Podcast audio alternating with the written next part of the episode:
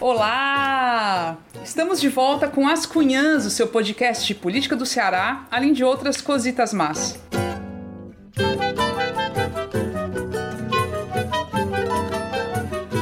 Eu sou Camila Fernandes e, como sempre, estou ao lado de outras duas cunhãs jornalistas influencers.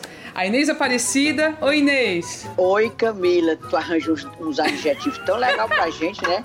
Influencers. É porque agora viu? eu tô me sentindo também, viu, Inês? É, Ultimamente. Agora, eu não sei o que é que a gente influencia, não, né? Pode ser até pro mal, mas tudo bem. Mas tem Influencer. É. é, eu tenho alô. Alô é o um jeito, rapaz. Olha, pronto, começando. Alô para. A Cunhanzete Tainá Picanço, ela é cearense de Nova York, fotógrafa e uma das vozes do podcast Mais Que Três. Para Frank Brilha Júnior, aluno de publicidade da UFC, e para Felipe Abreu, eles são amigos, aluno de Direito da Universidade Federal do Rio Grande do Norte, que aliás é uma universidade muito boa, né? Alô para a Cunhanzete Giovana de Melo, que está concorrendo à presidência da Associação dos Promotores de Justiça do Ceará. A eleição vai ser sexta-feira, viu? Dia 5. Alô para Amélia Rocha, defensora pública. Para Hugo Brilhante, que recomenda o nosso podcast. Tu viu, Hugo Brilhante? Recomendou nosso podcast, recomendou também o Chá com Rapadura. Outro beijo bem grande para Rafaela Medeiros, que é de Pedra Branca, ela, ela é de lá, mas está radicada aqui. Ela, e ela faz pesquisa, a Rafa, sobre doçaria cearense. Olha se eu fazia uma pesquisa dessa, ficava da, da gostura do baú. E diz que nos ouve mexendo um tacho do, do, do doce que ela faz chamado leite de pedra. Você já ouviu falar nesse doce? Nunca, nunca ouvi, ouvi falar. falar. É o seguinte, claro que não é a receita, é mel de engenho com leite de coco.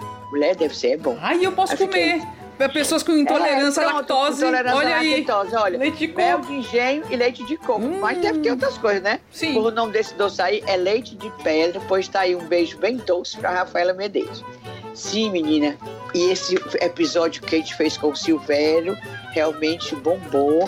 E a gente agradece de novo a disponibilidade dele, a, a, a facilidade que a gente teve acesso por causa da assessora dele, da Renatinha e foi muito bom, foi muito bom. Agora, um agradecimento grandioso, o coração assim, tuc, tuc, tuc, tuc, batendo, tum, tum, tum. A Lucas Casimiro, pela ilustração que ele fez, criatura, o que é aquilo? Quando eu vi, eu tava assim, quase cochilando, já era bem de noitão. Eu lá sentada, aí eu olhei e te falo, que é isso? Coisa mais linda do mundo aquilo, mulher.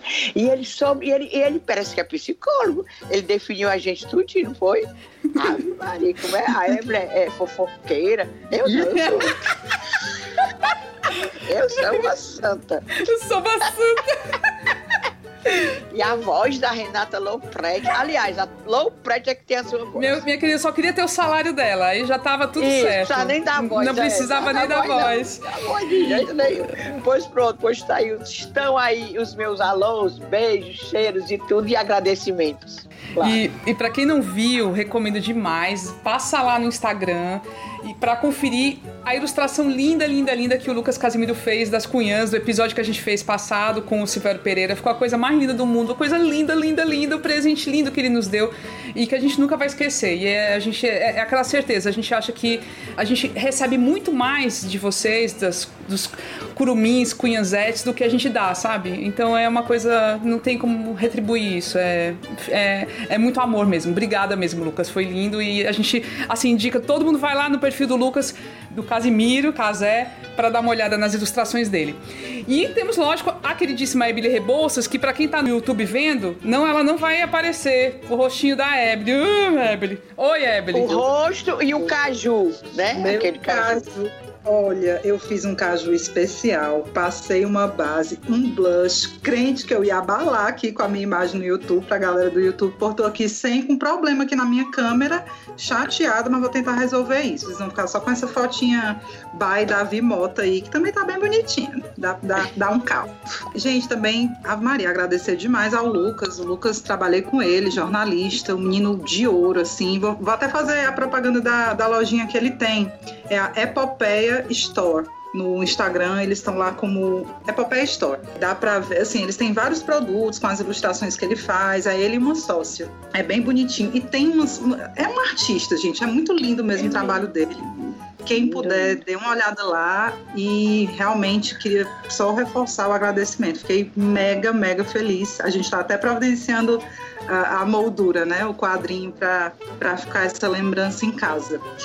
E queria também falar, meu povo, das ganhadoras das canecas das Cunhãs, né? Que a gente fez um sorteio há alguns dias para ver quem acertaria quem seria o nosso primeiro entrevistado do quadro As Cunhãs Entrevistam. E duas Cunhanzetes acertaram, né? A Cris Bonfim e a Rejane Cardoso. A Cris, inclusive, fez um videozinho bem blogueira com o recebido dela, que ela recebeu a, a, a caneca em casa. E eu aproveito para dizer, meu povo, que vai ter novidade. Quem A nossa caneca é muito linda, né? Modéstia à parte, ela é linda, linda. E para quem ficou com vontade de ter uma também, a gente vai anunciar em breve algumas novidades. Para quem quiser ter uma caneca das cunhas. Fiquem ligados. Isso. Bom, vamos falar do que a gente vai falar nesse programa de hoje, né? Hoje a gente vai falar sobre a sensação de impunidade que, mais do que nunca, a gente está sentindo ao ver decisões judiciais e ações do legislativo que isentam figuras poderosas de investigações muito sérias, né? Sobre os mais diversos malfeitos. Ah, mas vocês estão falando do quê? O grande exemplo é a família Bolsonaro. Tá claro, né? Então você já sabe que a lista de crimes ainda impunes é longa. Bora começar? Bolsonaro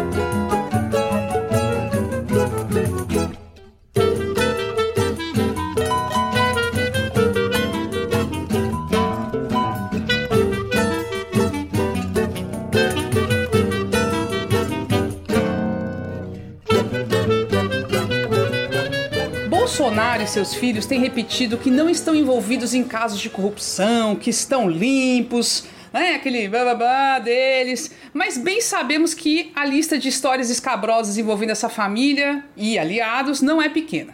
Só que as investigações, na imensa maioria das vezes, não avançam, dando uma impressão imensa de impunidade. E, ao mesmo tempo, né, permitindo que Bolsonaro mantenha o seu discurso de homem íntegro, não corrupto, né? Ok. Essa sensação de que nada vai acontecer com ele, de que ele pode fazer qualquer coisa enquanto estiver no poder, que nada vai puni-lo, né? De jeito nenhum ele vai ser punido, é algo que incomoda muito, principalmente porque isso está deteriorando demais a democracia ao desqualificar o próprio sistema judiciário. A gente vai falar um pouco disso hoje, inclusive foi um discurumim que a gente recebeu de um ouvinte que tem um perfil chamado Fruenk, que disse, pediu o seguinte: "Meu discurumim é a respeito da anulação das provas contra o filho do Coiso". Então a gente vai falar dessas questões hoje, tá certo? E no final do programa não, não esqueçam, tá? Não, não, aliás, presta atenção, a gente vai trazer um monte de discunhã e discurumim colaborativo, que essa semana a gente decidiu assim abrir para todo mundo desabafar e realmente os desabafos foram incríveis. Então fica até o final para você ouvir. Então, para começar, vamos lembrar algumas situações muito mal contadas, vividas aí pela família Bolsonaro, que estão sendo engavetadas ou que têm investigações paralisadas, enfim, esse tipo de coisa. Vamos começar com a Ebele? Bora lá. Tem uma listinha aqui, assim, tem uns seis inquéritos, processos rolando aí desde até desde 2018 envolvendo ou o Bolsonaro, ou os filhos dele, ou apoiadores dele, enfim. E aí eu vou trazer alguns aqui para a gente ir lembrando e comentando. Tem uns que estão até andando, mas é aquele passo de tartaruga, né? E com as e com as decisões assim bem bem fraquinhas, aquém do que a gente esperaria de rigor, né? Então vou, vou fiz aqui uma lista para a gente lembrar. O primeiro, primeiro inquérito, a primeira investigação que eu queria trazer é aquela interferência na Polícia Federal. Vocês lembram, né? O Celso de Mello, ministro do STF, abriu um inquérito para investigar isso em abril de 2020. Na época, o então ministro da Justiça, Sérgio Moro, ele resolveu deixar o governo, né? E acusou o Bolsonaro de querer interferir na autonomia da Polícia Federal tudo porque o Bolsonaro estaria incomodado com a condução da, da polícia em investigações envolvendo seus filhos e aliados e tal, achando que cedo ou tarde a polícia iria chegar nessa galera mais próxima dele. Vocês vão lembrar, teve até aquela célebre frase é, de que eu vou esperar ele, é, é, é esse pessoal me fuder, né? Ele falou um palavrão assim. Não, ninguém não fez não, né? Tira nós do YouTube. Foi eu, não. Foi o, foi o, foi o, foi o coiso. Foi o coiso. E aí, assim, como é que está a situação dessa investigação? Em dezembro do ano passado, o ministro Alexandre de Moraes prorrogou esse inquérito por mais 90 dias. Isso vai rolar mais ou menos até abril, maio desse ano, né? O inquérito. É, o STF, inclusive, ainda está decidindo como é que vai ser o depoimento do Bolsonaro nesse caso se pode ser por escrito ou se ele vai ter que depor pessoalmente. Isso era para ter sido decidido, meu povo, semana passada. Mas aí se deixou passar. Não se sabe nem como é que ele vai depor né? E aí, se comprovada essa interferência mesmo na Polícia Federal, pode ser enquadrado como crime de responsabilidade e pode fundamentar aí um pedido de impeachment que a gente também sabe que não dá em nada. Segundo caso, meu povo, caso Queiroz, é o caso mais cabeludo e mais absurdo dessa história toda. E a gente fica de queixo caído como não dá em nada. Só lembrando a história, Fabrício Queiroz, ex-assessor do Flávio Bolsonaro na época que ele era deputado estadual no Rio, né? É acusado de ser operador do esquema das famosas rachadinhas, né? Que é quando parte do salário dos funcionários do gabinete são desviadas e tal, o funcionário é obrigado a dar parte do seu salário para o seu chefe, no caso, o Flávio Bolsonaro à época.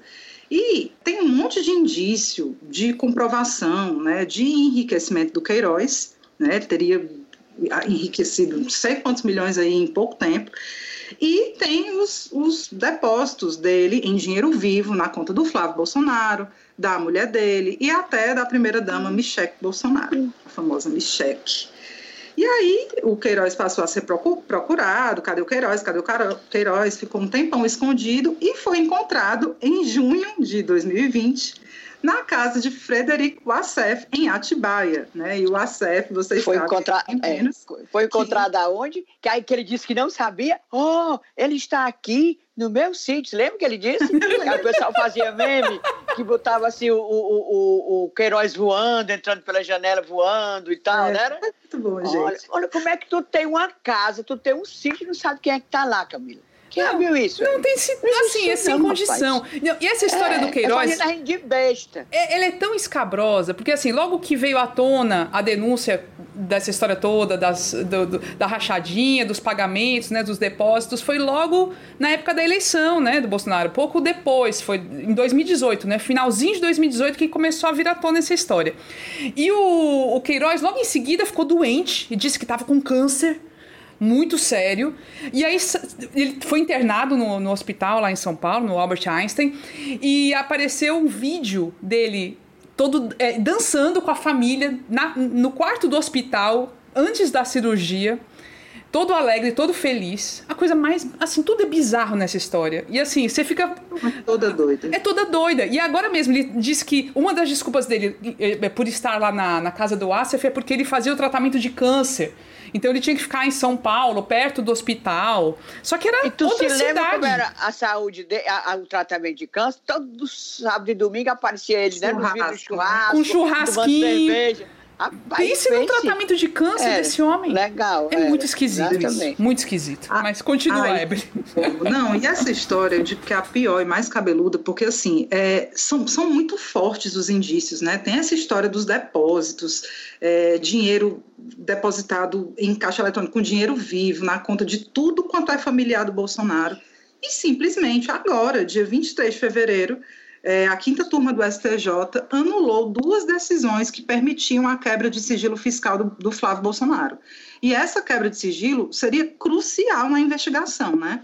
É, o Ministério Público que entrou com, com esse pedido de quebra, depois que o COAF identificou aquelas movimentações financeiras e tal, envolvendo alguns ex-deputados estaduais do Rio, incluindo o Flávio Bolsonaro. E aí, simplesmente o STJ vai e nega a, a, quebra de sigilo. Então, assim, até a, a, a acusação está dizendo, cara, é, depois dessa está enterrado, esse caso não vai para frente, porque com isso a gente perde a prova cabal, né, de, de que estaria havendo rachadinha. E assim, outra, outro detalhe bizarro, né, que você fica, gente, meu Deus do céu, o ACF simplesmente continua advogando pela família Bolsonaro. Ele estava lá nessa decisão do STJ, defendendo o Flávio. Assim, depois de tudo que aconteceu, o cara até deu uma sumida uma época, mas tá aí, voltou. Não deu em nada, não deu em nada. Todo aquele absurdo que a gente estava comentando aqui não deu em nada. É, Para mim, esse caso é o, o cúmulo da impunidade. E o Queiroz está preso em prisão domiciliar. Domiciliar. Por causa do câncer. Uma mulher, né, também presa. Tá é, esse, e a, doente, a, mulher, doente. a mulher é para cuidar dele. Assim, porque a justiça é. fala isso. Olha que coisa mais linda. Eu achei até romântica essa decisão, sabe? Assim, tipo, a preocupação é. com uma pessoa doente, no estado que tá o Queiroz, né? De deixar a mulher dele junto Não, dele. E outra coisa, a cara da mulher dele, gente, tem uma cara perfil de quem gosta de cuidar do marido, aquela mulher, não é? Eu dedicada, achei a cara dedicada. dela muito dedicada. É, eu tá. noto muito. Falar em mulher, deixa eu só dizer assim uma coisa que me disseram, disse que a companheira Michelle aí, a, a Michelle Bolsonaro, é pé da vida com o marido, né? Foi só ela, né? É pé da vida desde Tava quando... Resolvido. É, desde quando saiu essa história daquele cheque, sabia? Ano passado? Foi ano passado? Foi. Foi. Ah, pois é, aquele, o, o cheque dela é 89 mil reais, né? Sim.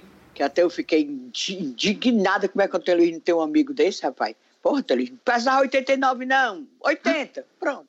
Pois ah. olha, falando sério, diz que ela é porra aqui com, com o Bolsonaro. Ela não devia ser aqueles amores todos, né? É. Pois porque deixou vazar o nome dela. Ela disse que quase é só, sabe, tipo a Trump e a Melanie, assim, pega na mão só na frente dos outros. Pois é. Pronto, você viu fofoca. Que envolve a mulher, né? E aí ela fica, tá, tá queimadaça em pois todo. Então, pois é. é. É Micheque. Não tem mais como sair Micheque, pois é. É Micheque.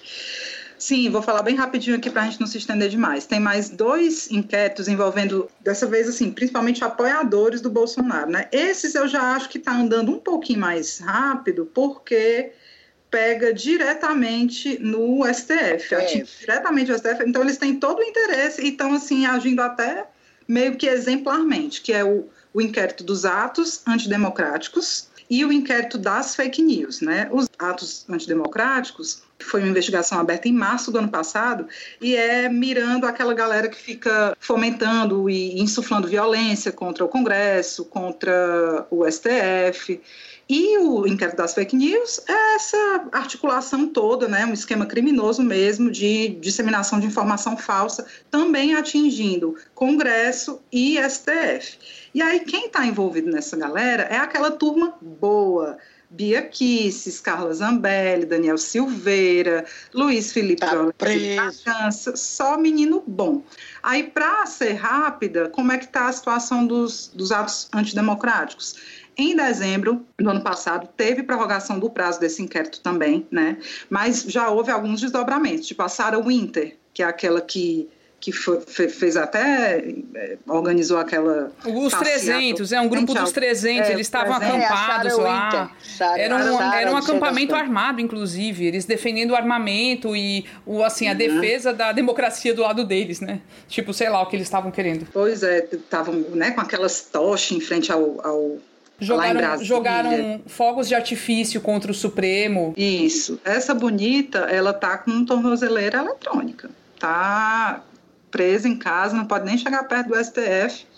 Diz até que não vai mais se envolver com esse Bolsonaro, Nada. meio com ele. É. Porque, só um detalhe, o Bolsonaro, desculpa aí, o Bolsonaro, ele abandona, ele abandona esse pessoal que baba, baba ele. Quando ele tá vendo que o negócio vai ficar mais vai ser ruim pro lado dele, vai pegar mal, ele abandona. Ele abriu a boca para defender esse Daniel Silveira? Não abriu. De jeito nenhum, porque ele sabe que não dá nada. É. Ele abriu a boca para defender essa outra que se rasgava por ele, aquela doidinha, essa Sara que chama Winter, mas o sobrenome dela é outro. O sobrenome dela Geromini. É Sara Geromini. Pronto, Geromini, é. Olha o sobrenome rei feio. Pois bem, porque daquela que ele abriu a boca para defender, ele não defende ninguém, não. De jeito nenhum. Quando ele joga é, é as baratas. As, não, estão com é. ódio. É. E esse Daniel Silveira também tá pé da vida, né? Diz que foi tá piranha e tal. É. O Daniel, ele foi preso nesse inquérito das fake news, tá no âmbito desse inquérito aí. Foi preso em flagrante, né? Porque ele postou um vídeo recente metendo pau lá no STF, dizendo que ia bater no ministro, essas coisas. E na semana passada, tem, tem novidade sobre esse caso. Na semana passada, não sei se vocês viram, o Dias Toffoli deu uma entrevista e disse que foi identificado financiamento estrangeiro, oh, não me diga, a pessoas que promoveram campanhas contra o Supremo e contra o Congresso Nacional. A gente vai começar a ver de onde é que saiu a grana para bancar essa ruma de fake news, de ataque em massa, de ato antidemocrático, porque isso, isso cara, foi muita grana envolvida. E aí o Dias Toffoli disse que tem financiamento estrangeiro, disse que não podia dar detalhes e tal, mas que eles já conseguiram identificar isso aí.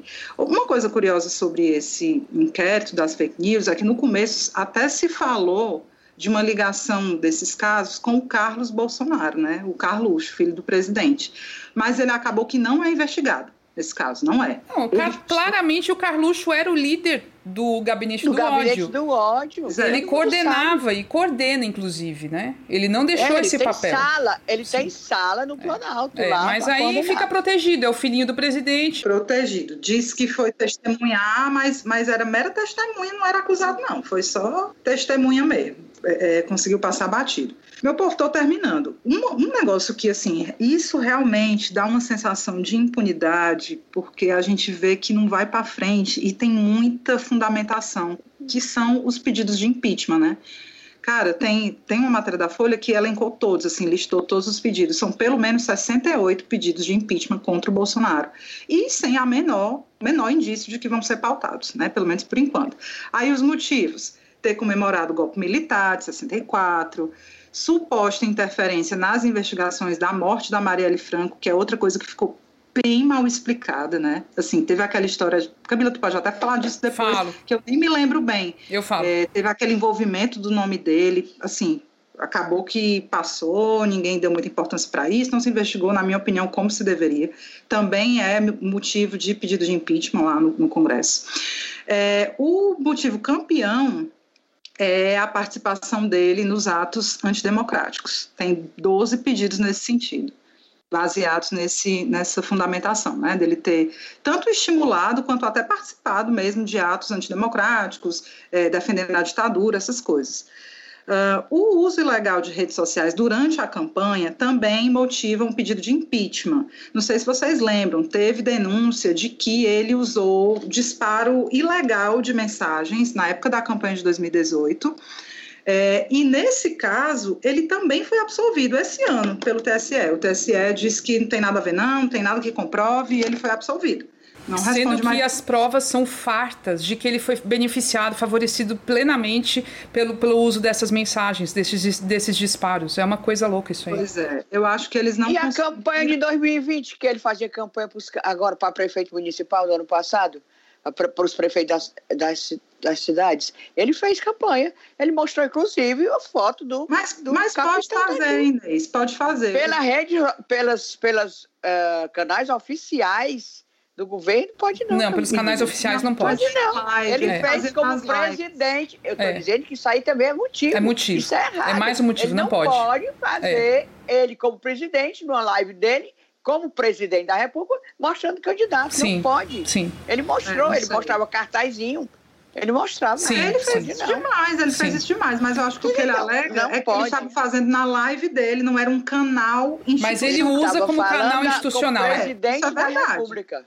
É, Sim. Como não, eu também acho que, que tem, tem tudo a ver com o que vocês estão falando, mas eu acho que é a alegação dele e a alegação, a alegação que cola, entendeu? Sim, tudo nesse, cola, meu, tudo aí, cola.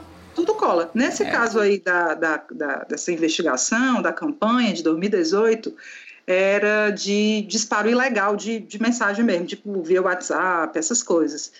Uh, Camila, e tu falou isso, ele foi o, o, mais beneficiado. Cara, só o que tem é artigo científico mostrando por A mais B que das, sei lá, 100, 500 fake news mais compartilhadas, assim, a grande maioria era beneficiando ele e é, é, batendo no Haddad, né? Então, Sim. assim, beneficiado ele foi. Sim. O que o TSE diz é que não tem como comprovar que foi ele, saca?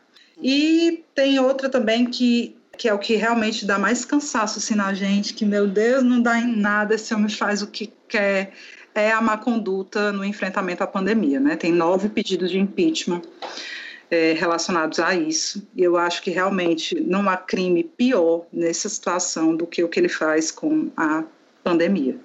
Esses dados são da Folha de São Paulo, tá, gente? Má conduta é uma, é uma, é uma expressão tão leve que eu acho. Má conduta, não. Ele faz um desserviço. Ele, ele é criminoso nessa, nessa.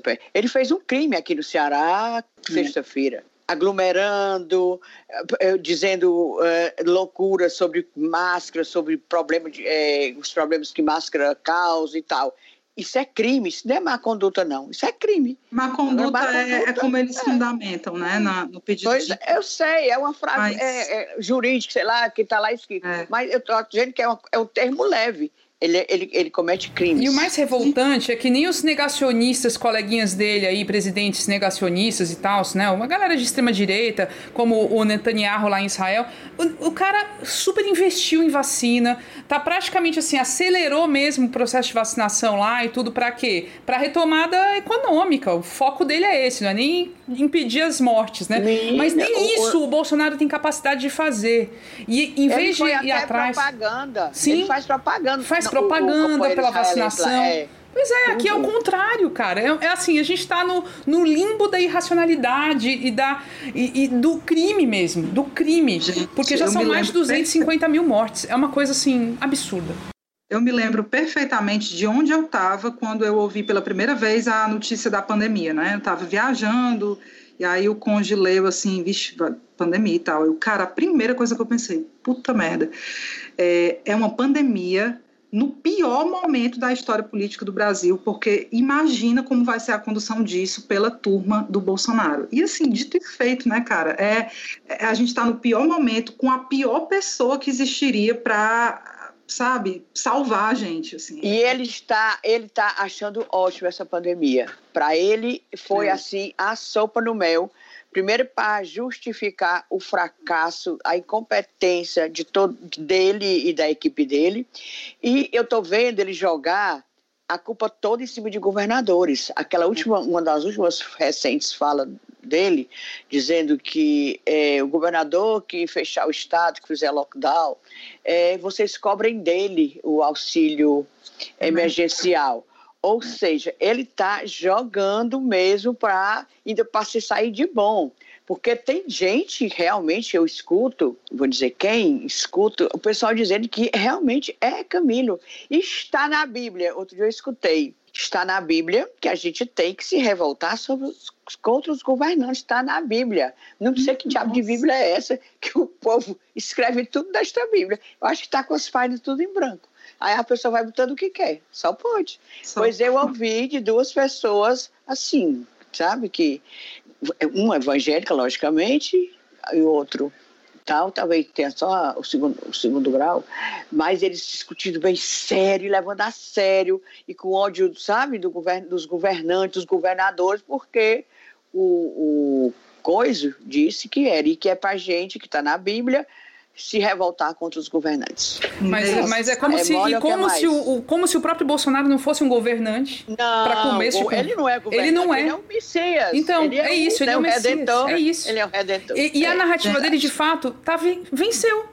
Hoje ele ganhou essa história. Tu, tu sabe qual Hoje é a ganhou. prova disso, Camila? De que, de que essa narrativa, ela realmente ela, ela, ela cola com muita gente, grupos importantes. Cara, o Bolsonaro veio para cá é, é, sexta-feira Tu viu um apito de algum empresário, de alguém nada, contra ele? Nada. Agora, nada. para fazer, para fazer passeata, se aglomerar para protestar contra o Camilo, é só o que tem. Agora, o cara vem para cá, não tem um que vá apitar é, querendo auxílio, querendo crédito, uhum. querendo. É, não tem, não, não tem. tem. Assim, é a narrativa, é um absurdo isso, cara. É uma loucura. É. A, a, a, vida dele aqui foi assim, foi um dia tão ruim, tão caótico, assim, até pessoalmente sabe? Eu até coloquei no Twitter e muita gente concordando. Foi um dia de, de energia baixa, sabe? De baixo astral. E você vê assim, cara, olha os absurdos que a gente está vendo, as pessoas cobrando as figuras erradas, as pessoas cobrando um governador que faça-se a crítica que, que, que, se quiser fazer. Pelo menos demonstra respeito pela vida das pessoas que estão perdendo parente, sabe? Gente, é, tá, tá, tá muito triste. Tá, Aquele dia que o Coisa Ruim andou aqui, mulher, eu tenho para mim que foi uma energia tão baixa, eu fiquei tão esmurecida, eu não tinha assim, nada, uma voltagem, nada. Liga ali na tu... Não ia ligar nada. Naquele dia que a Camila gravou aquele vídeo, para protestar contra a, a visita dele, eu não tive coragem de gravar nada, eu não sabia dizer nem assim, ah, que eu fiquei totalmente. Eu estava assim, na maior depressa, sabe? Eu estava até me desconhecendo. Foi. Não, e, você, e... parabéns para você, Camila, que ainda teve coragem. E a revolta é, é assim, é, é, maior, piora tudo, porque a gente vê pessoas aplaudindo esse cara, gritando pois é. mito, é. mito, achando graça, inclusive do jeito que ele trata o povo do Ceará, do Nordeste. É, ele faz, faz gracinha, caricatura, é. fica se referindo de forma de maneira jocosa, sabe?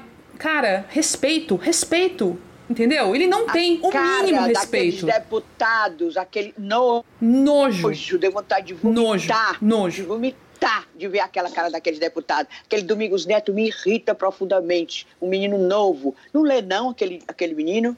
Aí ele nem levou dessa vez, não levou a, a geladeira de din-din, não. Foi que da outra vez ele levou. Ele levou aquela vez que ele, o Coisa Ruim veio aqui, lá pro interior, o tamanho da geladeira era desse tamanho, com carne de balde, carne de sei lá de que dentro. Vai ver que o Coisa Ruim jogou, foi fora. É. Aí eu digo, que é que ele vai dar agora para ele?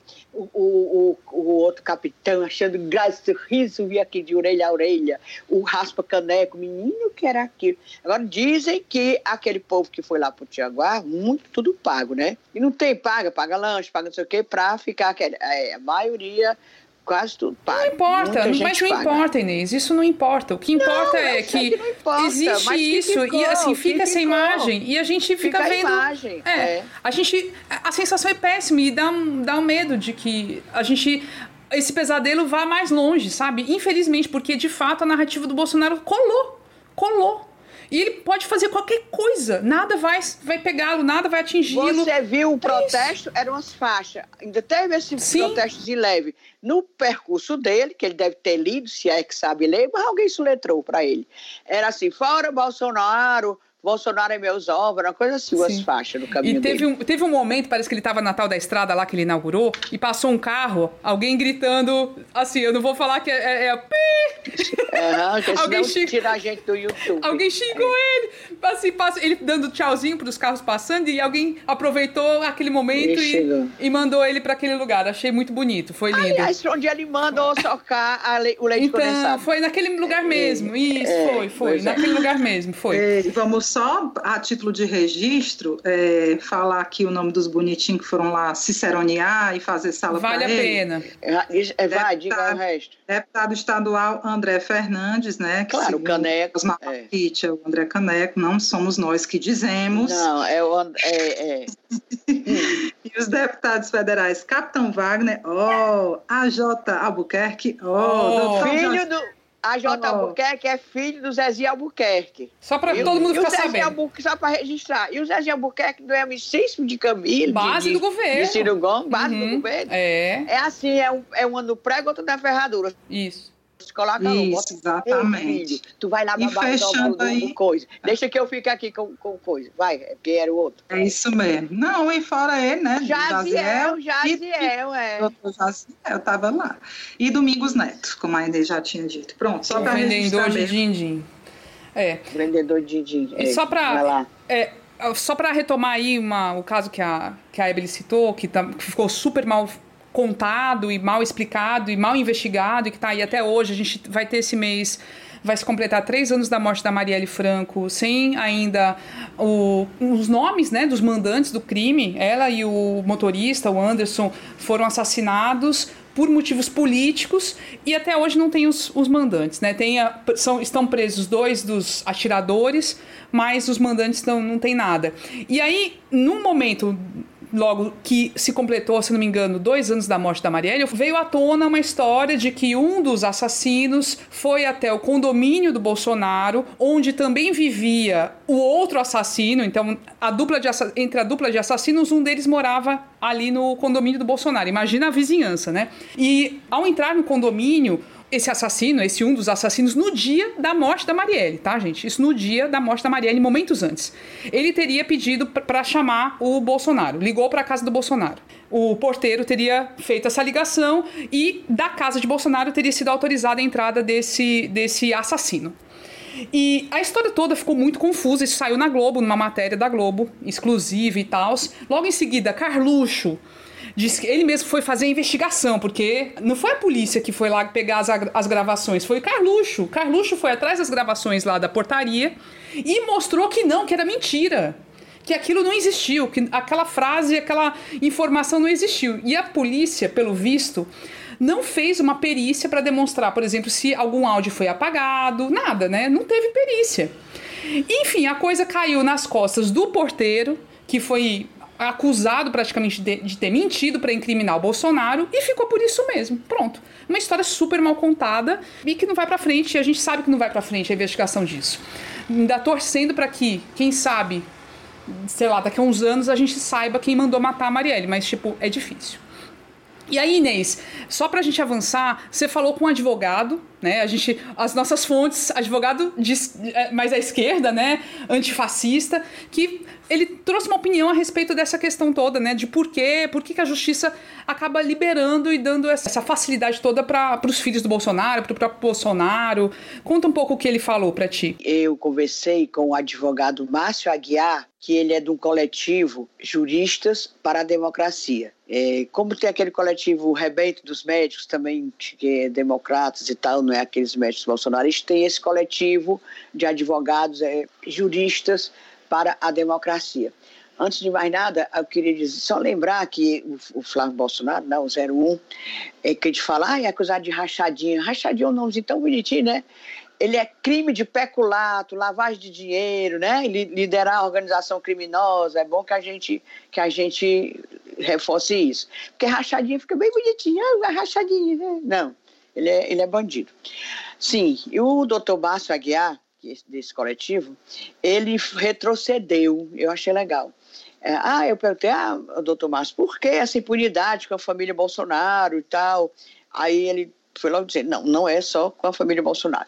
E retrocedeu a Lava Jato, quando ele, conforme ele diz, se deu a prática da lawfare, que é lawfare. É muito linda, Inês falando inglês, só inglês coisa mais linda. Lawfare. Eu pedi a minha amiga, a, minha, a nossa, uma cunhazete que mora nos Estados Unidos, eu digo, o Ana Cláudia pronuncia aí para mim, para poder eu decorar, lawfare. Maravilhosa. Então, é uma guerra, lawfare. Aí eu fui no Google, né? Dei um Google.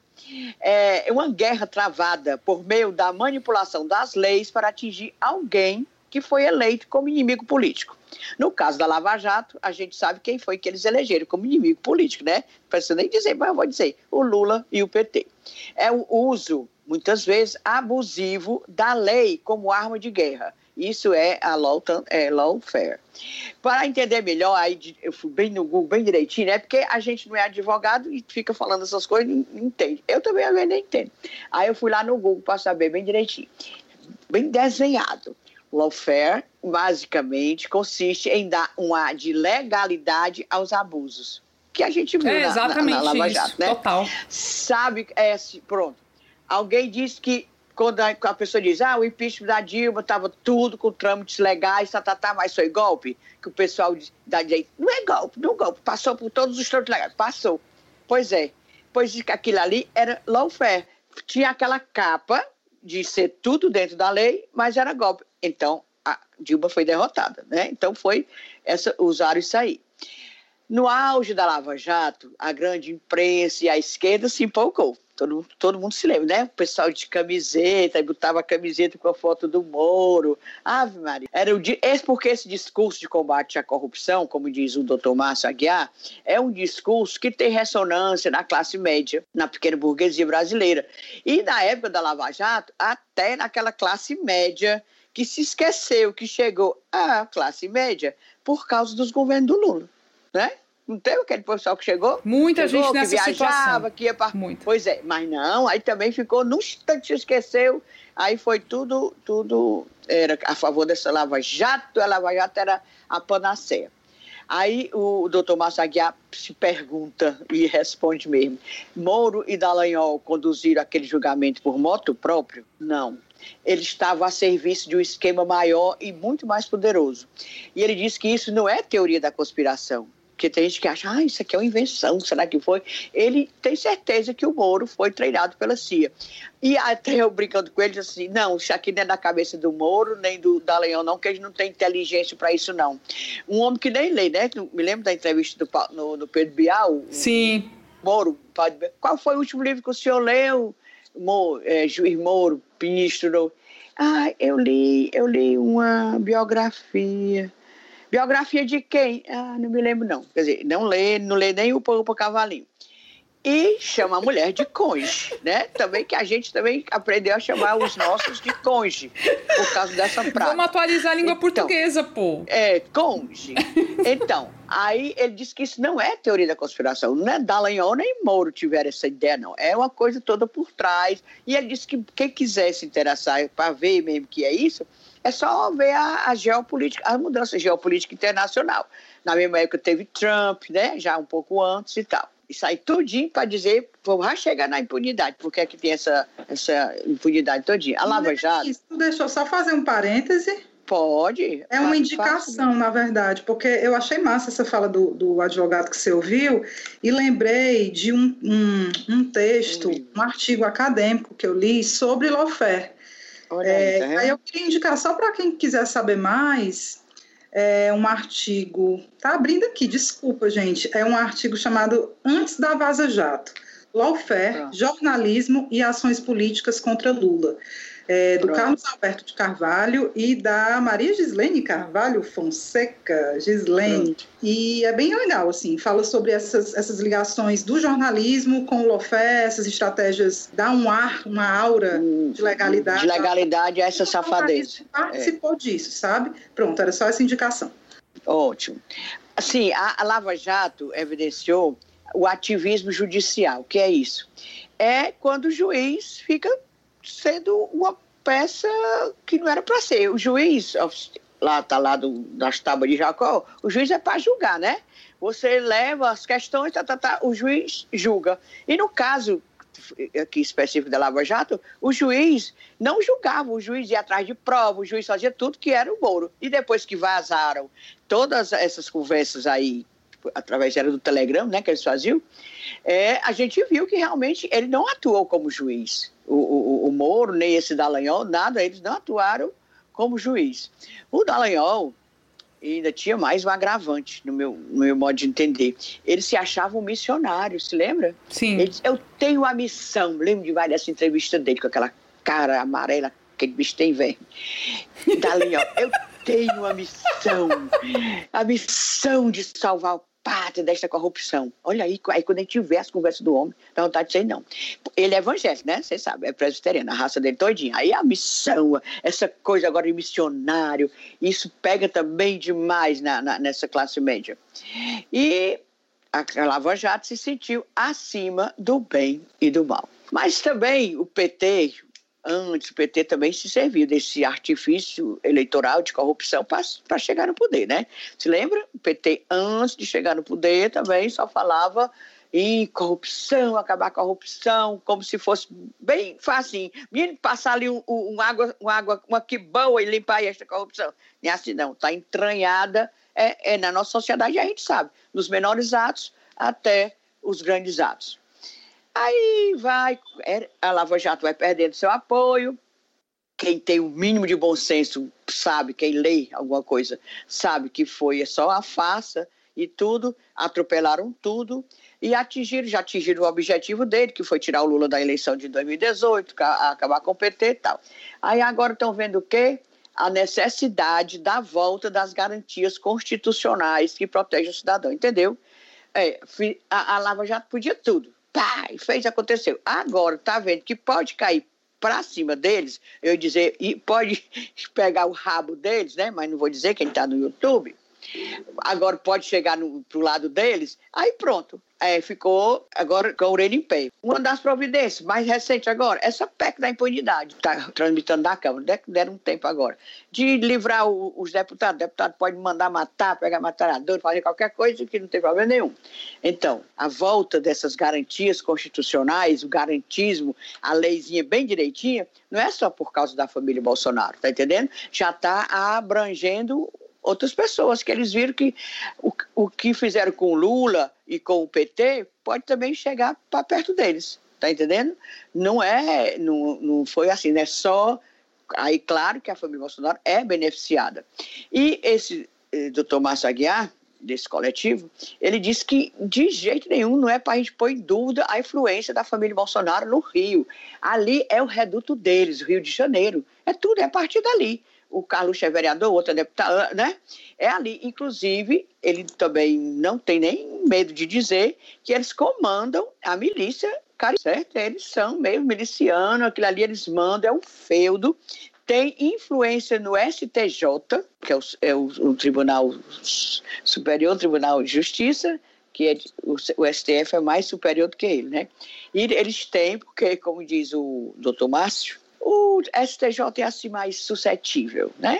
Para não dizer outra, outra palavra, né? Assim, mais pesada. É a escolha do STJ e do STF também, que não é por concurso, e ainda é mais assim, politicagem e tal, e é bem mais suscetível, e os Bolsonaro têm influência lá. Por isso que aliviaram agora eh, o Flávio Bolsonaro dessa história aí, de, dessa quebra de sigilo dele, né? Ele, até lembrando, falando sobre tribunais superiores, lembrou o Márcio Aguiar que o Lula errou muito na escolha dos, dos ministros. Não deu um adendo, como diz o outro. O, o, o, Gilmar Mendes, que foi escolhido pelo Fernando Henrique Cardoso, ainda, ainda ficava mais, de, tinha umas votações assim mais de acordo com, com o governo do que propriamente os que ele escolheu, no caso, Joaquim Barbosa, vocês se lembram, né, do Joaquim Barbosa? Que o Lula quis, porque quis, porque tinha que botar um, um negro, a representatividade do negro, e o pessoal dizendo para ele, Lula, vamos ver se a gente arranja outro, por causa da cor e tal. Não, queria porque queria o, o Joaquim Barbosa. E o Dias Toffoli, né? É. A Dilma também andou, andou errando. Edson Fachin também não é essas coisas, né? Insistir.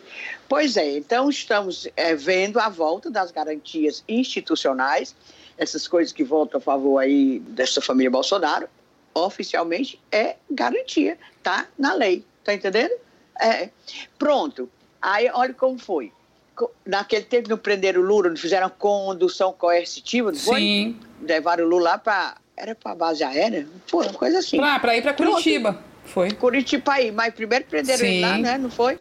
Então, foi logo depois não pode mais não, só fizeram com o Lula. Oxe, pode mais não. Condição coercitiva, você pode fazer acontecer, Camila. Evelyn. Ninguém vai ser conduzido coercitivamente também não. Ei, pedalada fiscal, se lembra pedalada fiscal? Pois agora pode. Quer dizer, o impeachment de Dona Dilma foi por causa de pedalada fiscal. E quem era o relator? Quem era? Antônio Anastasia, ex-governador de Minas Gerais, que foi condenado também por federado fiscal. Aí eu me lembro que o repórter perguntou para ele: o senhor relatou e o senhor também não praticou pedalada fiscal? Não vem ao caso. é legal, né? Só ia ao caso lá. É muita com, cara de com pau. Né? Pois é, agora você pode fazer pedalada fiscal, voltar às garantias. Claro que eles iam ver que ia cair para cima deles. E o Daniel Silveira, ah, você vai dizer, ah, não, mas o Daniel Silveira foi preso. Daniel Silveira foi preso porque ninguém está ligando para Daniel Silveira. Ele é detestado, ele é odiado lá dentro do, ele, do, dos pares dele. Ele não tem amigo, ninguém se identifica com ele, apesar de ter cheio de bandido, mas com ele, com aquele modelo de bandido, ninguém se identifica lá na Câmara Federal. Por isso que ele está aí preso. Entregar as. Até a Flor de Lis estava lá, era com tornozeleira toda, né? Isso. Pimpona. Uhum. Flor de Lis acusada de matar o marido e tava lá. E o Daniel Silveira preso, né, na cadeia. Preso. Então é uma coisa pois bem então, assim, se é. nota a diferença. Pois é, porque ninguém, ele não era, ele, mesmo a gandaia se o nível dele não se identificou com ele, tá entendendo? É isso, o, o Márcio Aguiar do doutor Márcio Aguiar, desse coletivo, achei bacana esse coletivo. É bom a gente saber, né, que tem outras pessoas. É muito bom, e isso. são as nossas fontes, né? Porque É, assim, a as gente nossas decide fontes, mesmo. é. A gente escolhe, nós temos é, nosso recorte editorial, a gente escuta pessoas que defendem a democracia, defendem as instituições, a gente vai por esse lado, sempre. Não vamos atrás de gente negacionista que quer derrubar o Supremo, que, sabe, esses caras não têm vez nas cunhas. Fim, ponto, acabou-se, né? É. Aí o doutor Márcio Aguiar realmente não é, diz que essa história, os Bolsonaro têm tem força, tem força a partir do Rio de Janeiro, comandam milícias, e aqui ele faz até uma coisa, uma acusação bem grave. Ele diz que não tem a menor dúvida de que o assassinato de Marielle Franco passa pela família Bolsonaro. É, aí é, tá na boca dele. A gente não tem como provar, Não, né? E é isso. É. isso. É. Ele disse que É. não teme dizer, É. doutor Márcio Aguiar, não sou É. estou dizendo que ele matou, não, que o assassinato de Marielle Franco passa pela família Bolsonaro. De alguma Certo? forma, né? É. Ah, É. é assim, é. Eu vou, eu vou trazer a fala de uma pesquisadora, jornalista, doutora em ciências políticas, e que de, nas horas vagas ainda por cima é Cunhanzete, que já de vez em quando a gente traz alguma fala dela aqui, que é a Graziele Albuquerque, maravilhosa. E ela estuda justamente essa relação da mídia com a justiça. E eu perguntei para ela sobre a imagem da justiça, do Supremo no meio disso tudo, porque beleza, tá voltando e aí super dialoga com o advogado, com o que ele falou, né? Beleza, agora a justiça tá voltando a garantir direitos básicos que foram suprimidos num período aí em nome do justiçamento, digamos assim, né? Contra a corrupção a todo custo. Só que o que significa isso para quem está vendo, para nós, para a população, para os cidadãos, né? Então, ela, ela fala justamente dessa diferença entre o fazer e o parecer, né? Então a justiça não é só dizer que está fazendo justiça, tem que parecer que está fazendo justiça, tem que demonstrar isso. E nessa liberação, né, por exemplo, ao tirar a validade de provas no caso do Flávio Bolsonaro, né, provas que eram essenciais para que todo o processo siga e que de fato seja possível chegar numa punição a ele. Ao, por exemplo, não ouvir o Bolsonaro até hoje, né, em todos esses inquéritos, ficar adiando ao máximo. Enfim, todas essas, essas ações que a gente fica assistindo como se tivesse normal, né? Mas tudo bem, são garantias da justiça. Mas ao fazer isso, a impressão que passa, a impressão que dá pra gente, nós cidadãos, é que a impunidade está aumentando. E isso é muito negativo para a democracia. Tá? Então, é, e, e tá aumentando a impunidade porque a justiça age politicamente para proteger certas figuras políticas. E, e, no caso, já agiu politicamente para condenar certas figuras políticas, como aconteceu no caso da, Vaza Jato, da Lava Jato, né? E que foi está sendo demonstrado cada vez mais pelo vazamento das, das conversas entre os procuradores, com o juiz e tudo mais. Está demonstrado isso aí, que houve uma decisão política para realmente perseguir e acabar com o PT, acabar com o Lula. E agora a justiça e todo, não só o, o, Supremo, mas o Ministério Público, o Aras, né? Que agora a gente pode chamá-lo claramente de engavetador, né? O cara, ele tá ali, ele é o advogado do Bolsonaro, né, Inês? Como a gente, você mesmo já vem é, falado isso, é. disso. Ele é advogado, né? Procurador do, da República, ele é advogado do Bolsonaro, Exato. ele, o, o Asif. Então, ele, ele ajuda, ele impede que as investigações prossigam. Isso claramente em várias situações. Então, essa sensa isso, tudo isso nos passa a sensação de que a impunidade está aumentando e isso é péssimo para a democracia, democracia. E isso se reflete em números. A Grazi fala, por exemplo, de pesquisas recentes que mostram que muita gente, uma parcela relevante da população, não confia na justiça. Ela citou uma da Fundação Getúlio Vargas, que dizia que pouco mais de 20% apenas da população confiava nas instâncias do judiciário. Isso é muito pouco. Também outra pesquisa que foi feita por um site jornalístico chamado Jota, que mostra que perto de 30 e poucos por cento da, da população estava defendendo naquele momento da pesquisa o fechamento do Supremo. E é uma coisa muito séria, são medidas autoritárias, são medidas vinculadas ao, a ditaduras, sabe? E tem essa legitimidade na sociedade, porque se considera que a justiça não é confiável, que a justiça é direcionada a proteger certas pessoas e condenar outras, tá? Então, a Lava Jato, no meio disso tudo, para a Grazi, contribuiu, sim, muito para piorar a imagem da, da justiça. Não foi o que começou, isso já vem desde os anos 80, ela faz uma, uma memória aí disso, ela estuda o assunto, né? E para ela não é que um juiz vai conseguir ser 100% imparcial, apolítico, não, ninguém é. Não existe isso. Mas é necessário criar limites para que seja possível voltar a confiar na justiça. Então não dá para aceitar que um juiz seja integrante da acusação, como aconteceu no caso do Moro com a Lava Jato. Isso é inaceitável. Isso tem que ser punido exemplarmente. O, processo tem que ser anulado. O rigor do, do, do processo judicial tem que ser cobrado. Mas o que na verdade acontece é isso. A gente fica discutindo aí publicamente, ai, quem o Bolsonaro vai indicar para o Supremo? Por quê? Porque implicitamente está dito, quem ele indicar vai protegê-lo. Vai ser mais uma pessoa ali dentro para protegê-lo. E proteger os filhos dele proteger o grupo dele. E é, é, isso fica assim, tão, é tão claro, é tão evidente, e isso afeta demais as, as instituições. Então foi essa a conversa que eu tive com a Grazi. Obrigada, Grazi. Sempre nos trazendo muitas iluminações maravilhosas, viu? E é isso, né, gente? Acho que a gente, assim, esse é um assunto que rende demais, rende demais. Mas agora a gente tem que ir para o momento mais esperado do, do programa, muitas vezes, né? E, e, principalmente porque hoje vai ter participações especiais, que é o momento do desabafo, o momento do recadinho, que é o momento de Cunhã.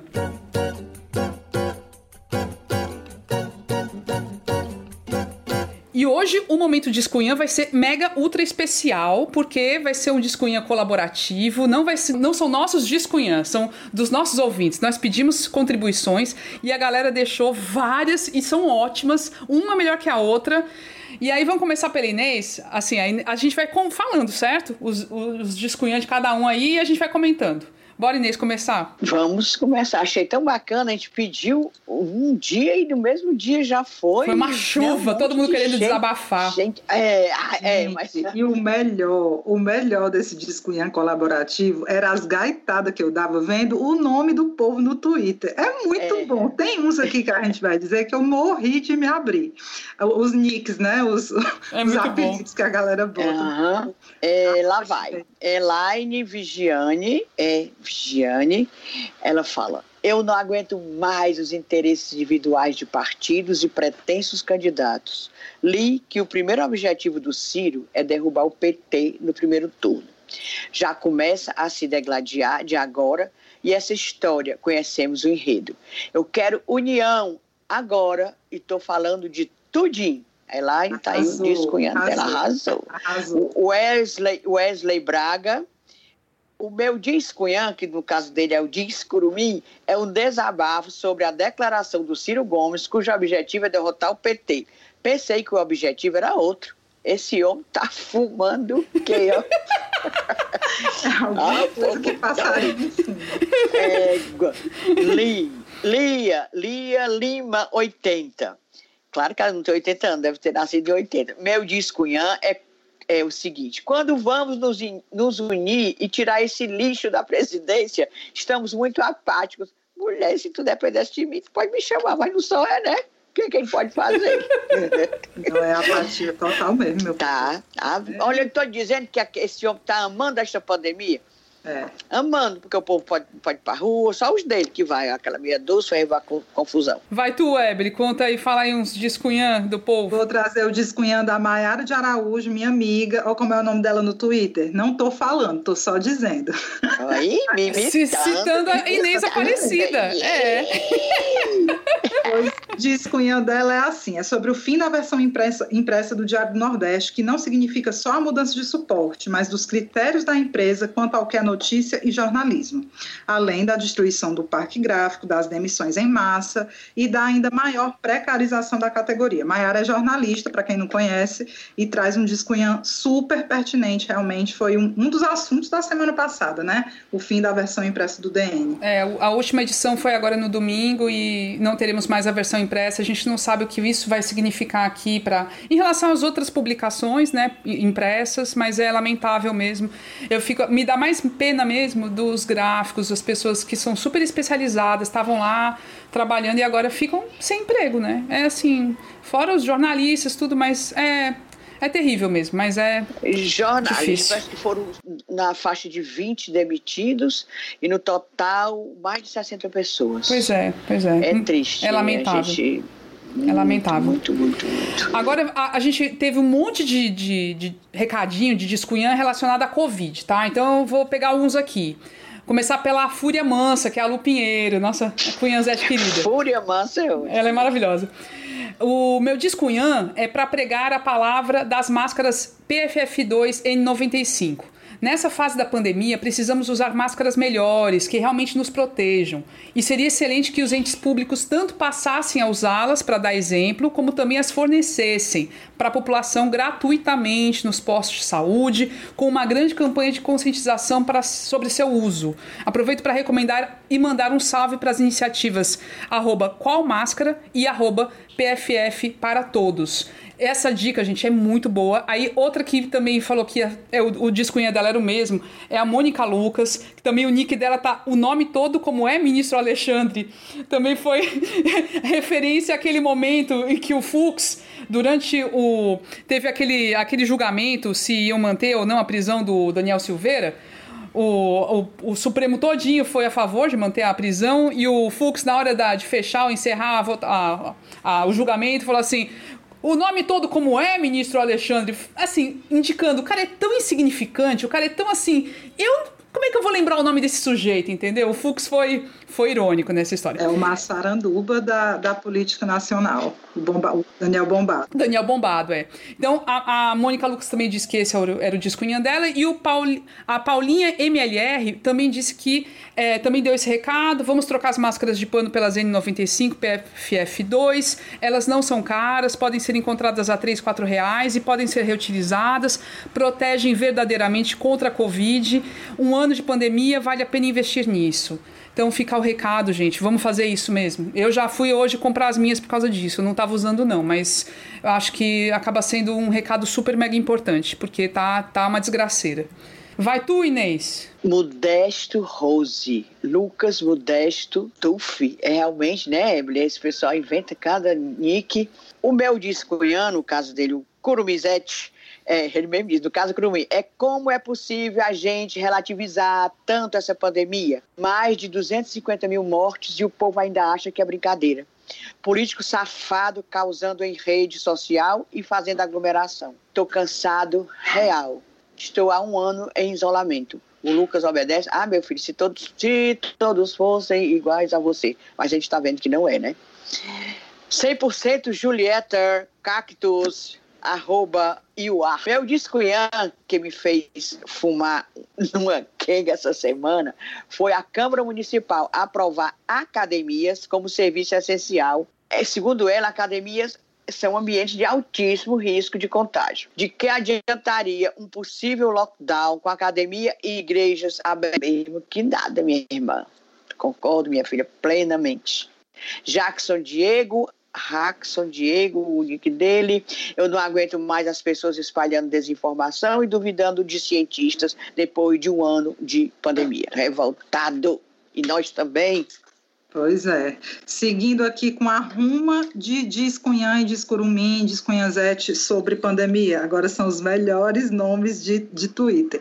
Comentarista da Vida Alheia barra BBB, que é o Kleber Pinheiro.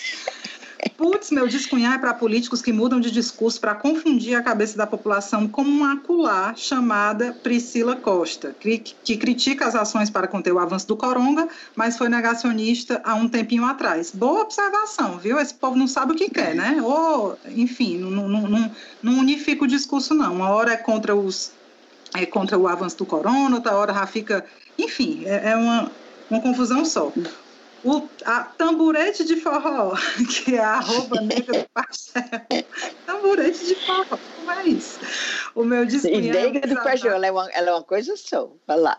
É, o meu descunhado é o desabafo de quando a ciência era levada mais a sério e não tinha tanta gente pregando a desinformação. Total, gato. O Renato Carneiro, diz: o meu discunhã é sobre as empresas de ônibus que continuam não disponibilizando a frota completa, fazendo o trabalhador que depende desse meio de transporte aglomerar-se no momento mais difícil da pandemia. Esse é um assunto muito bom.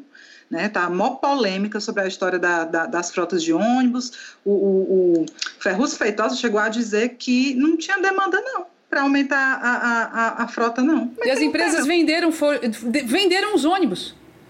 As empresas estão dizendo que venderam os ônibus é. e, o, governo dizendo é. que não tem demanda para é aumentar. É bizarro. E os ônibus lotados, você vê a hora Meu de querido. pico aqui, tudo cheio.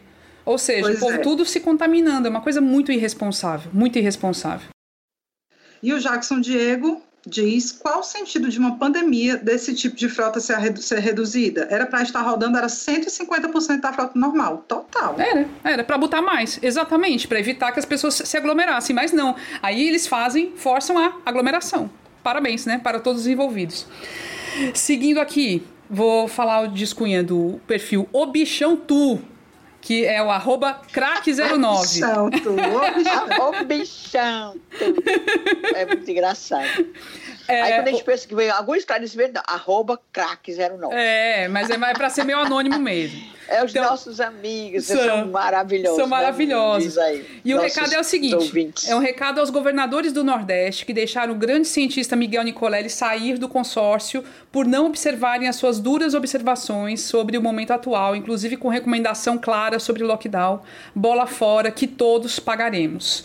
Essa é outra história séria também. Agora a gente não pode nem, assim, não digo nem criticar. Ultimamente a gente nem critica o Camilo Santana. Eu acho que é, mais do, do que nunca aqui no Ceará a gente dá muita força, mas aí qualquer coisinha o pessoal já acha ruim e acha que a gente está criticando. Opa, opa, né? Não é crítica, é a gente tem que cobrar o Camilo é governador e tem que ser cobrado. E tem que ir atrás das vacinas, e tem que tomar medidas mais duras, porque está numa situação de, de quase colapso. É, enfim, ele vai ter que ser cobrado e vai ser cobrado. Nós cobraremos Camila, também. Camila, Sim. pois deixa eu botar logo, já que você falou isso.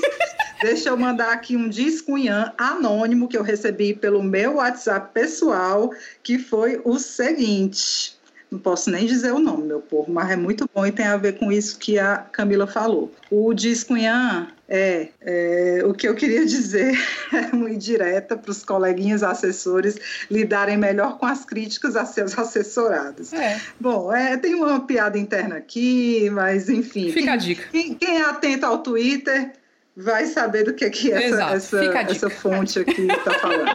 Fica a dica. É, mais outros recadinhos do Thiago Matos.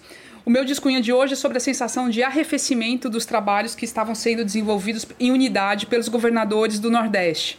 Parece que o consórcio e o Comitê Científico do Nordeste estão sendo esvaziados. Será reflexo das articulações para 2022? Fica aí minha dúvida. Temos que garantir unidade, vacina e discurso conjunto pelo fim do bolsonarismo. Perfeito, Thiago. E a Dijane Nogueira. Thiago. Muito. A Dijane Nogueira também mandou um. É, meu descunhã é para o alto empresariado brasileiro que anda calado e não pressiona Bolsonaro pela compra de vacinas. Se eles se moverem por essa cobrança de forma pública e articulada, o genocida terá que agir. Também acho, mas na verdade a galera quer comprar vacina. Os, os, empresários, eles preferem isso. E é bizarro, porque aí você cria uma distorção, porque quem precisa mesmo, né, as pessoas mais pobres, assim, os grupos de risco, vão ficar para trás. Assim, não dá pra gente aceitar que os empresários comprem vacinas para eles aplicarem, tipo, sei lá, nos funcionários deles, isso como desculpa para retomada econômica. A gente tem que querer que a vacinação ocorra da forma mais justa possível, aplicando primeiro nas pessoas com mais risco e escalonando isso para que chegue a todos. Então tem que ser via público mesmo, tem que ser via SUS. Mas é boa, valeu, Dijane. Agora vamos para os últimos recadinhos, gente. Bora, Inês. Discunhã que é do Oxealex. Olha aqui, ele mandou, foi o desaforo, mas não foi pra gente não. Discunhã, quero mandar um recado pro meu orientador do TCC. Você não é o dono da verdade absoluta. é, não é o orientador dele. Vai dar, é, não pode tirar, não vai, vai ser orientador dele, não. Aí tem uh, a Rayane Moura, 08, ela protesta com, com, contra a visita do Bolsonaro, que diz que dá uma profunda tristeza e desesperança ouvir as que elas falavam daquele homem. A Corrinha Catunda, que é Cunhanzete, Ave Maria, vou dar uma carteira a ela, assim, deste tamanho. A física, né? Não vale só assim uma minha Cunhanzete. É, querida. E eu adoro ela aprender a costurar. Mulher na pandemia, ah, fiquei besta. Ela quer o seguinte: chega logo vacina, não aguento mais ver tanta gente morrendo. É verdade, Corrinha, é verdade. É verdade. E tem um negócio de uns, uns beijos para nós só, né? Esse, esse aqui, o discunhã dele, é, o disco, é um desabafo. Só queria dizer que adoro o trabalho de vocês. Mil beijos, mil beijos paulistanos. Olha, ainda bem lá de longe. É parente, é. Não, parente não, conterrâneo. Meu conterrâneo. conterrâneo Pedro Costa é. SP. Muito legal. Isso. Foi, ainda foi só elogiando. E a gente pega e lê. Pois, pois é, foi legal. Agora foi... a gente vai usar sempre, de, quase com sempre, certeza. De, ouvir os nossos curumins pois e cunhazetes. Vão, vão pensando aí nos seus, né? Nos seus discunhandos, ah. seus discuruminas, nos seus desabafos, recadinhos. Pode ser, inclusive, indireta para alguém ou direta. A gente né, vai, vai, vai manter aqui os recadinhos. E, gente, ó, tamo no Instagram, tamo no Twitter. E tamo no YouTube. Ó, três plataformas. Então, no Instagram e no Twitter, é, somos as Cunhãs Podcast. Vai lá, curte a gente, acompanha nossas publicações, são sempre legais e tal. A gente, né? Né? A gente dialoga ah, muito. Eu amo o nosso Instagram. Tem uns desabafos é, extemporâneos, né? Que a gente faz no meio da semana quando tem algum motivo muito forte, como teve essa semana. Tem um monte de conteúdo inédito aí, extra podcast. Pois é, vai lá. E o YouTube é coisa nova. Então a gente está no começo e vai lá, se inscreve no canal, se inscreve no canal, tá bom? Ah, e a gente vai tentar sempre melhorando o conteúdo, tá certo? Então, boa semana para todo mundo. A gente fica por aqui hoje. Cuidem-se acima de tudo. Vamos tomar cuidado, a Covid está pegando pesado. E até semana que vem, se tudo der certo. E né? obrigada de novo por tudo que vocês fazem com a gente. Obrigada, gente. Povo. Um oh. beijo grande para todo mundo e boa semana. Cheiro!